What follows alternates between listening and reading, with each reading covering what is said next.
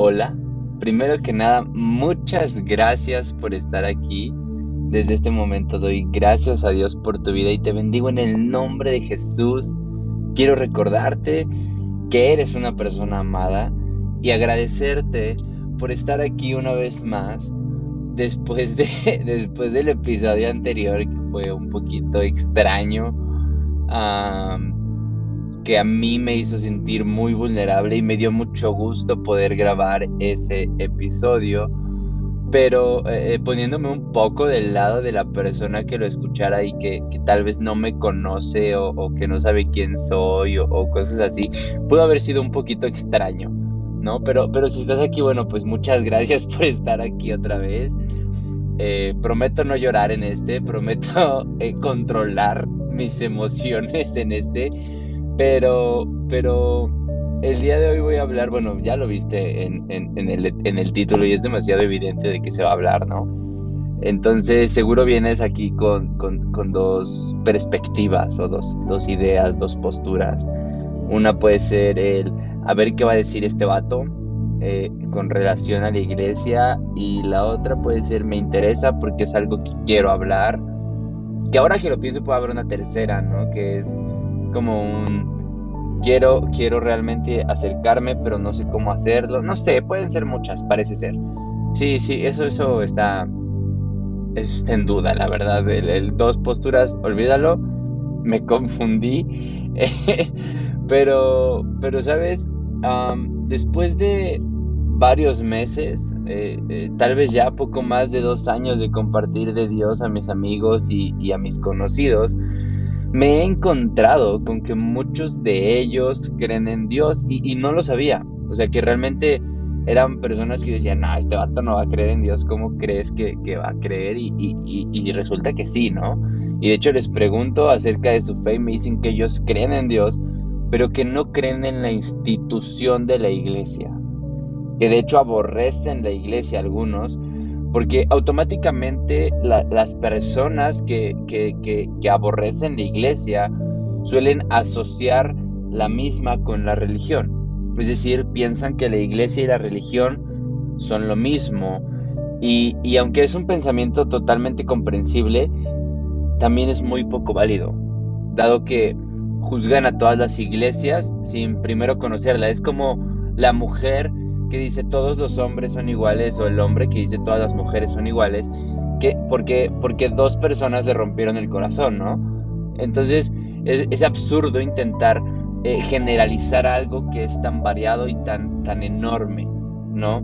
Eh, pero bueno, eh, muchas de estas personas logran hacer esa, esa, generalización y digo, te, repito, es, es, algo comprensible, pero, pero pierde su validez porque son personas que, o tal vez tú si lo has hecho o lo haces hoy en día, es, esto es resultado de no lograr entender o recibir que nosotros al ser hijos de Dios, la iglesia forma parte indispensable. Y, y, forma parte indispensable de nosotros por dos razones muy simples y a la vez muy complejas. La primera, que, considero que sí es como fácil, es que es porque forma parte del propósito de Dios. O sea, Jesús instauró la iglesia, Jesús formó la iglesia para llevar el mensaje al mundo. Literalmente tomó a 12 vatos, tomó a 12, 12 personas y les dijo, hey, vengan, los voy a hacer mis discípulos, les voy a enseñar y luego ustedes van a enseñar, ¿no? Entonces, eh, eh, Jesús instauró la iglesia y, después le da a Pablo la tarea de formar iglesias. Y, ya hablamos de Pablo, ¿no? Eh, pero, pero, pero, pero el punto es que, Jesús instauró la iglesia y es algo muy, muy bonito y muy importante. Pero la segunda, que es lo que es un poquito más extensa, la iglesia es necesaria y no solo necesaria, sino indispensable porque la iglesia es el cuerpo de Cristo. Mm. Eh, si tú no eres parte de la iglesia, no eres parte del cuerpo de Cristo. Ahora, ¿cuál es el problema de ser parte, de, no ser parte del cuerpo? Bueno,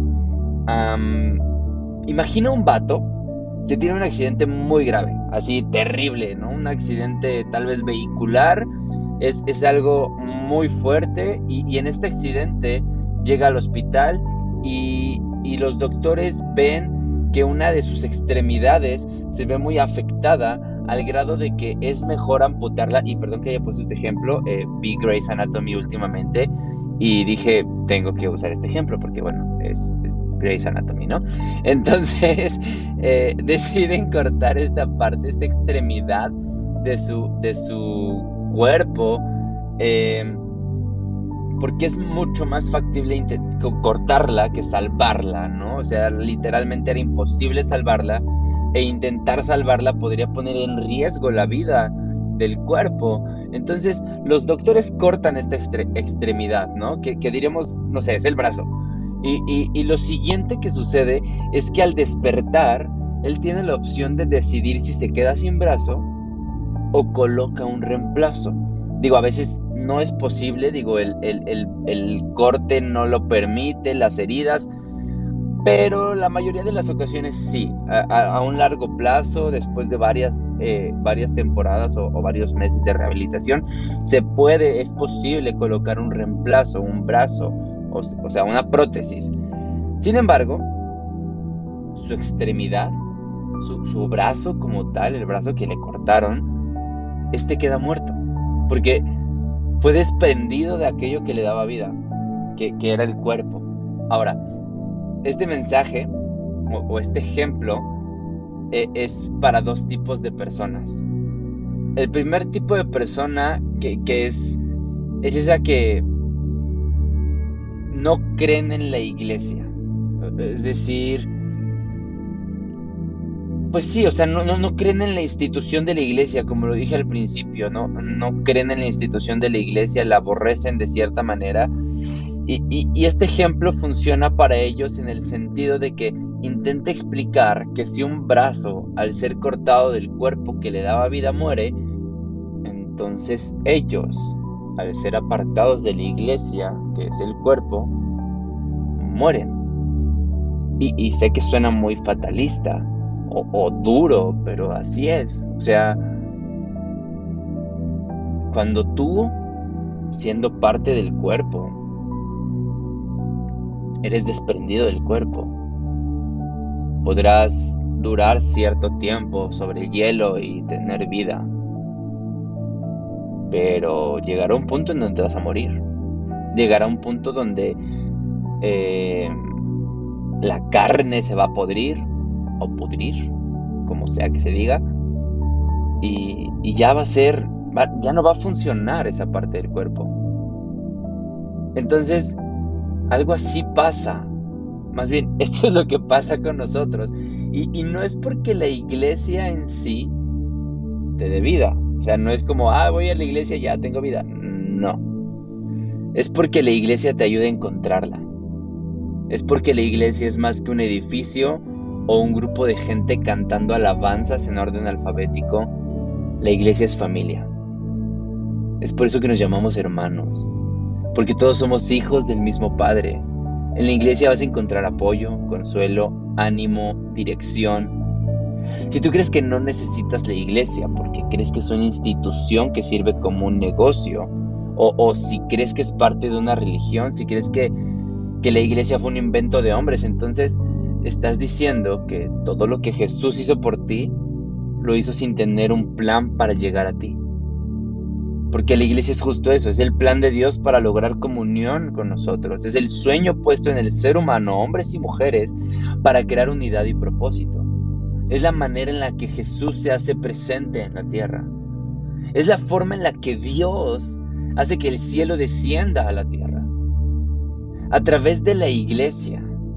Y, y te voy a explicar bien esto, porque en el episodio anterior te hablé de cómo a mí me costaba mucho conectar con la gente y, de cómo Dios me dio esa identidad, pero esa identidad yo la pude recibir a través de la iglesia. Porque en la iglesia encontré una familia, porque en la iglesia encontré amistad, porque en la iglesia encontré compañerismo. La iglesia me brindó una familia.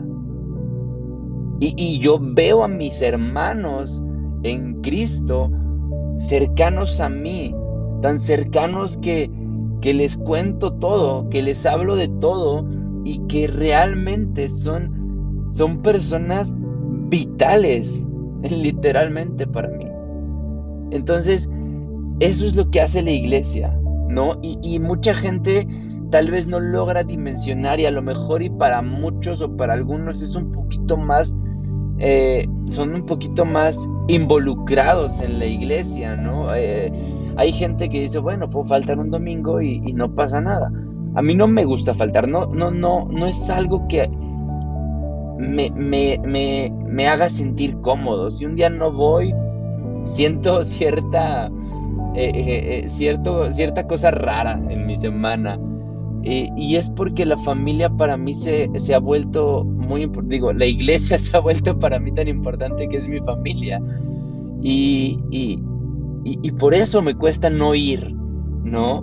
Cada domingo. Digo, más allá del mandamiento de que trabajaremos seis días y, y un día se lo dedicaremos a Dios, ya no lo hago por el mandamiento, ya lo hago por ese amor, ¿no? Entonces busco e intento contagiarte o explicarte esto porque por mucho tiempo también dije la iglesia no es tan necesaria y, voy a llegar un poquito más adelante en ese punto, pero pero vamos a tocar también el tema de del negocio porque también es muy, muy comprensible que la gente logre pensar que, la iglesia es un negocio. Eh, y sí, o sea, hay muchas iglesias de esas, entre comillas, que funcionan como negocios. Siéndote así totalmente franco, yo considero que la iglesia es, es el mejor modelo de negocio jamás existido, jamás inventado. Es el mejor modelo de negocio porque, porque, porque trafican algo intangible, es decir, es, sus costos de producción, vamos a hablarlo de términos empresariales, lo que les cuesta producir lo que venden es nada. Y ganan dinero de nada. Pero también lo que están vendiendo es mentira. Entonces, sí, hay muchas iglesias falsas, muchas iglesias entre comillas, que hacen este modelo de negocio, sí. Sin embargo, no porque existan personas que hayan manipulado y ultrajado el plan de Dios para hacerlo a su beneficio como un negocio, significa que todas las iglesias lo sean. O sea, si en tu iglesia te obligan a dar diezmo, neta, salte y ve a una donde no lo hagan. Pero si lo haces, ten en cuenta dos cosas. Número uno, estás siendo rebelde a tu autoridad saliendo por esa razón. Y número dos, no tengas el descaro de preguntarle a Dios por qué no se ha manifestado en tu vida financiera, reclamando a Dios el que no te ha, eh, el que no te dé beneficio financiero cuando esa área de tu vida la has cerrado a Él, para que Él no tenga acceso. ¿Ok? Y, si por alguna razón te quieres saber más sobre el diezmo y el dinero y todo eso, hay como dos episodios de, eso que te puedo dejar el enlace y, y, así, para que entiendas un poquito más del concepto del diezmo y puedas entender esto que te acabo de decir, ¿no? Y a lo que quiero decir con salte de esa iglesia y, a lo que te quiero decir con si te están pidiendo dinero es si en tu iglesia te están diciendo, ¿sabes que El diezmo sirve para perdonar tus pecados, salte. Ahí sí es, es, una iglesia que te está intentando eh, vender la fe y que diezmes más mientras más peques y más peques y veas el diezmo como una cierta ofrenda de, de, de perdón y, le estás restando valor al sacrificio de, Jesús, ¿no? Entonces, em, no me quiero meter mucho en ese tema del dinero y mucho, tema, eh, mucho tiempo en ese tema del diezmo, pero, pero bueno, eh, te, invito a que escuches esos otros dos episodios.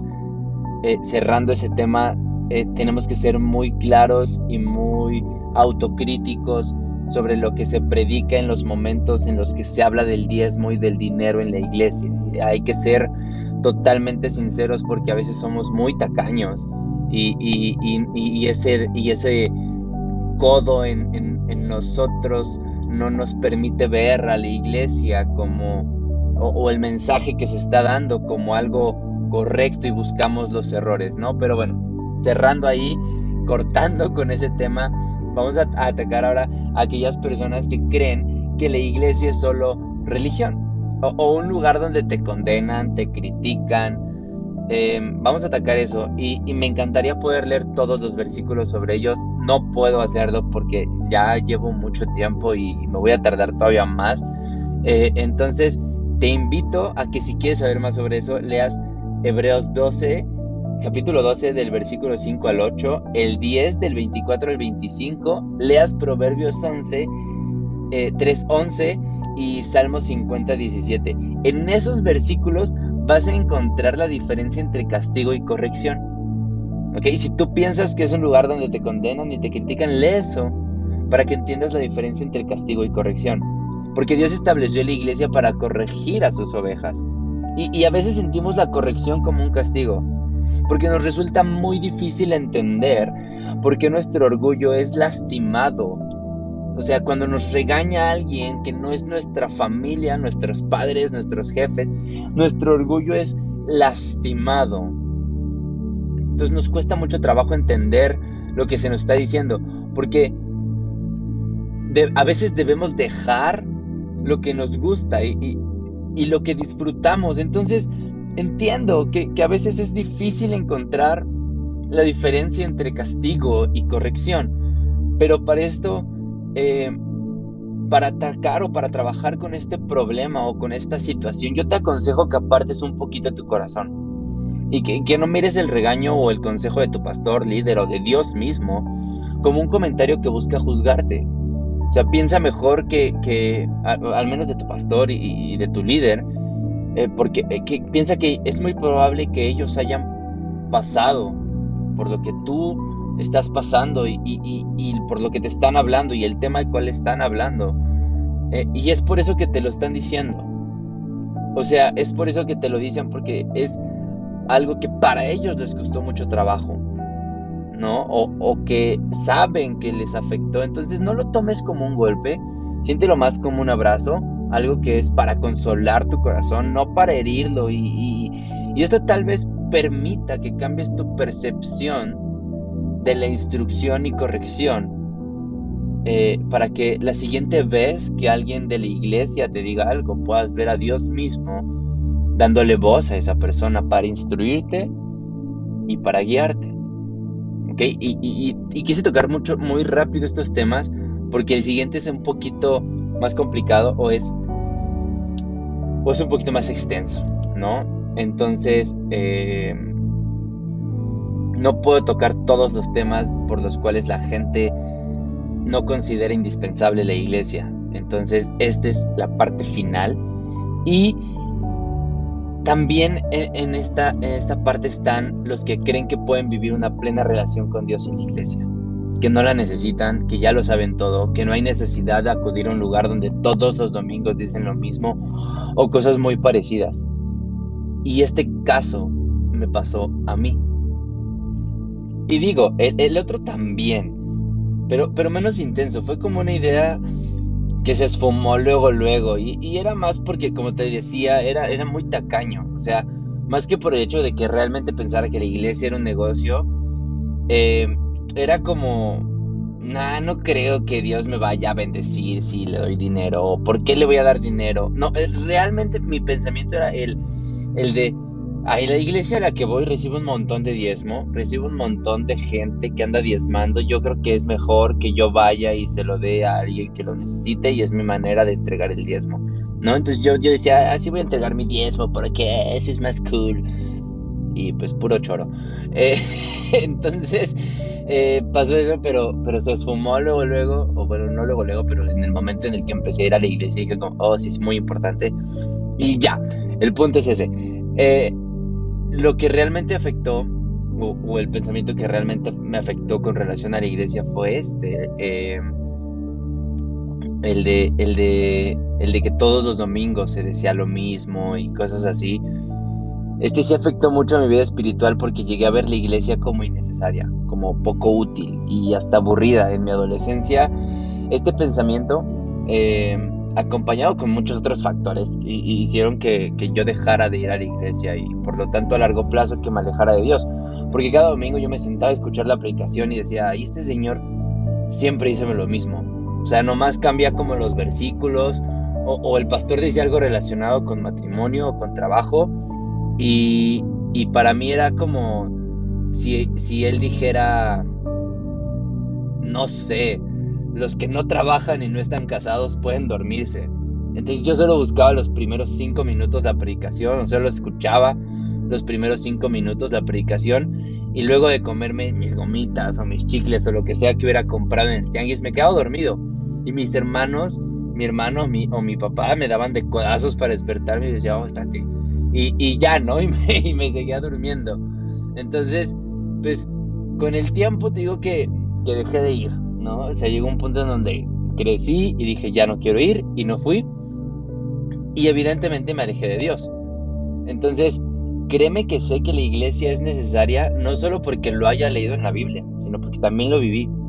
Eh, eh, este tiempo en el que me alejé de Dios, te digo, fue un tiempo de soledad, de depresión, de, de, ansiedad, por muchos, muchas ocasiones, de pensamientos suicidas y, muchas otras cosas y muchos otros problemas, ¿no? Que, tal vez en otro episodio ya haya dicho o, tal vez vaya a decir, pero, pero no, no me quiero meter tanto en eso ahorita. El punto es que pasó todo esto, regreso a la iglesia y encontré y entendí lo necesaria que era. Ahora, no es que te vaya a pasar lo mismo que a mí. Tal vez tú no te alejes de Dios. Tal vez tengas tiempos de alabanza en tu casa, tiempos de oración y muchas otras cosas, pero estoy seguro, completamente seguro, de que si no asistes a la iglesia, no has experimentado en su totalidad el amor de Dios. Porque no te has permitido, de, eh, o más bien te has perdido del amor fraternal, ese amor familiar que el cuerpo de Cristo da. Si, si tú no asistes a la iglesia, te estás perdiendo de mucho. Porque, porque no digo que, que, no puedas experimentar el amor de Dios, pero el amor en la iglesia, el amor que se mueve en la iglesia es, es, es, otro tipo de amor incomprensible y que, que Dios puso en la iglesia justamente para que nos diéramos cuenta de lo necesaria que es la comunión entre los hermanos dentro de la iglesia, ¿no? Pero, pero para que quede bien claro esto, retomemos el ejemplo de la persona que, sufrió el accidente, ¿no? O sea, volvamos a... Imagínate otra vez a Grey's Anatomy, si no has visto Grey's Anatomy, neta ve Grey's Anatomy, aunque sea unos cuantos episodios. Imagínate esa escena, ¿ok? Y, piensa que si el cuerpo este se queda sin brazo, eh, a la persona le va a costar trabajo eh, pero podrá encontrar una prótesis. O sea, no va a ser fácil y, le costará mucho tiempo, rehabilitación y muchas cosas, pero finalmente lo va a lograr. Sin embargo, ¿alguna vez has visto que en algún episodio o, o que incluso en la vida real alguien se preocupe por encontrarle un cuerpo al brazo? O sea, si hay un brazo, si hay un cuerpo que necesita un brazo, llevan el brazo al cuerpo. Pero si el brazo está ahí y nadie lo necesita, dicen, ah, pues tíralo. No pasa nada. ¿Sí me explico? O sea, no, es, muy raro que una extremidad sana o, una extremidad que se tuvo que cortar, pero que al final del día es sana, se quede sin otro cuerpo. Pero no es porque se le busque a esa extremidad o a esa parte que fue extirpada del cuerpo. No es porque a eso se le busque un cuerpo, sino es porque hay una alta demanda de esa parte en, el cuerpo. No sé si me estoy dando a entender, espero que sí. Em, pero, pero si lo pensamos en buscarle un cuerpo al brazo, ni siquiera es posible. O sea, el brazo muerto no puede ser colocado en otro cuerpo porque no tiene el mismo código genético. O sea, cuando ya está muerto o podrido, no es como, ah, sí, tengo un brazo y se lo voy a mandar a alguien porque, no sé, este, este brazo necesita un cuerpo. No, es un cuerpo necesita el brazo. ¿Ok? Es decir, Dios preparó un cuerpo para ti. A, toda esta vuelta y todo este, este relajo es para decirte que Dios tiene un cuerpo y preparó un cuerpo para ti. Hay una iglesia para ti. Hay unos pastores para ti. Hay un propósito para ti. si tú no tienes iglesia y, buscando alguna sientes que no encajas, no dejes de buscar, porque hay una para ti. Y es mejor que pidas esa dirección a Dios, a que la busques por tu cuenta, porque a veces el brazo puede ir a un cuerpo, pero cuando el cuerpo despierta y ve el brazo, pero lo desconoce, lo rechaza. No porque te sientas rechazada o rechazado, ni, ni que tengas nuevamente heridas a causa de, de, una iglesia, porque, porque aun cuando sea la mejor iglesia, Dios mueve los corazones y, y si no es parte del plan de Dios que estés ahí, eh, pronto habrá una situación que te hará sentir incómoda o, incómodo. Entonces, busca que Dios te coloque en el cuerpo que es para ti. Y te repito, no sientas que eres indispensable. O sea, no pienses que, la iglesia depende de ti. Mantente humilde porque hay una prótesis que pueden hacer lo que tú haces. O sea, pensemos un segundo que si ya lo sabemos todo, entonces supondríamos también que ya hemos logrado la perfección. Eh, o que, entonces aún sabiendo todo has decidido no obedecer. Porque si ya no necesitas instrucción y, sonando mucho como mis maestras de secundaria, si ya estás echando relajo ha de ser porque ya terminaste todo, ¿no? O sea, piensa que si tú estás pensando que la iglesia no es necesaria porque tienes mucha teología o mucho conocimiento espiritual, realmente lo que estás haciendo es despreciando el, el, llamado de Jesús. Y, y que si no la necesitas es porque ya eres demasiado increíble y maravilloso y perfecto. Y realmente si eres perfecto en el sentido de que no te equivocas nunca y de que no necesitas aprender nada nuevo, anhelo conocerte porque necesito los tips que, que traes a tu vida. O sea, neta, por favor, pásame los tips para nunca volver a equivocarnos y nunca volver a cometer errores. Pero, pero, pero mira, este, este episodio no se trata de juzgar o criticar los pensamientos de las personas. La idea es poder ayudarte a ver la iglesia de la manera correcta. O sea, no, no, no como un organismo perfecto, porque creo que Dios se refiere a la iglesia como, un, como parte del cuerpo, sabiendo que los cuerpos tienen diferencias, algunos son más altos y otros más pequeñitos, algunos tienen unas funciones que otras partes del cuerpo no pueden lograr. Cada iglesia cumple una tarea, pero lo más importante es porque a veces el cuerpo se enferma. O sea, creo que, creo que Jesús, creo que Dios hace referencia a la iglesia como, como un cuerpo, porque a veces el cuerpo se enferma. Y cuando una bacteria logra entrar en el cuerpo, este decae el ánimo eh, y, los mismos anticuerpos debemos ayudarla a recuperarse. Sí, sé que, sé, que suena un poco loco, de, demasiado bobo tal vez o, confuso, pero te invito a que, lo visualices, que, imagines este proceso de, de, unos anticuerpos luchando contra las bacterias que quieren dañar al cuerpo. Así es la iglesia. ¿Okay? A veces la bacteria es muy fuerte y logra herir a los anticuerpos. Esa bacteria puede ser la envidia, avaricia, ego, enojo, coraje, contienda y muchas cosas más pero podemos creer firmemente que si todos los anticuerpos tuvieran la capacidad de luchar al mismo tiempo juntos contra una bacteria, ganarían. Entonces, si alguna vez te sentiste que te, las, sentiste que te lastimaron y, por eso no vas a la iglesia, piensa que no fue la iglesia, fue esa, fue esa torpe bacteria la que causó la herida. Si alguna vez alguien te intentó vender un falso milagro, te dijeron que el diezmo es para perdonar tus pecados, piensa que fue esa torpe bacteria la que confundió a la gente. Y tal vez no tengas que volver a esa iglesia, porque como dije, si Dios permite algo en la iglesia es por un propósito más grande. Entonces, pon en oración y busca la iglesia que Dios tiene para ti. Donde aprendas, donde te sientas amado, donde edifiques tu vida y donde nunca te canses de ir, porque la iglesia es necesaria. Y, y para terminar, ya ahora sí, de verdad, porque sé que este episodio duró mucho más. Eh, si tú aún no crees, o más bien si aún crees que no necesitas la iglesia, quiero que sepas que aún Jesús necesitó discípulos, necesito amigos, necesito hermanos que le ayudaran a cumplir su propósito. Entonces, si aún Jesús necesitó la iglesia, ¿tú por qué no? Porque tú no necesitas la iglesia. Porque la iglesia te ayuda a cumplir tu propósito. Jesús dijo, porque donde están dos o tres congregados en mi nombre, allí estoy yo en medio de ellos. Entonces, si no vas a una iglesia, ¿quién será el segundo que te acompañará para que Jesús esté en medio de ustedes? Necesitas congregarte, necesitas la iglesia. Puedes pensarlo si gustas, escribirme si aún tienes dudas, pero medita si realmente puedes lograrlo solo.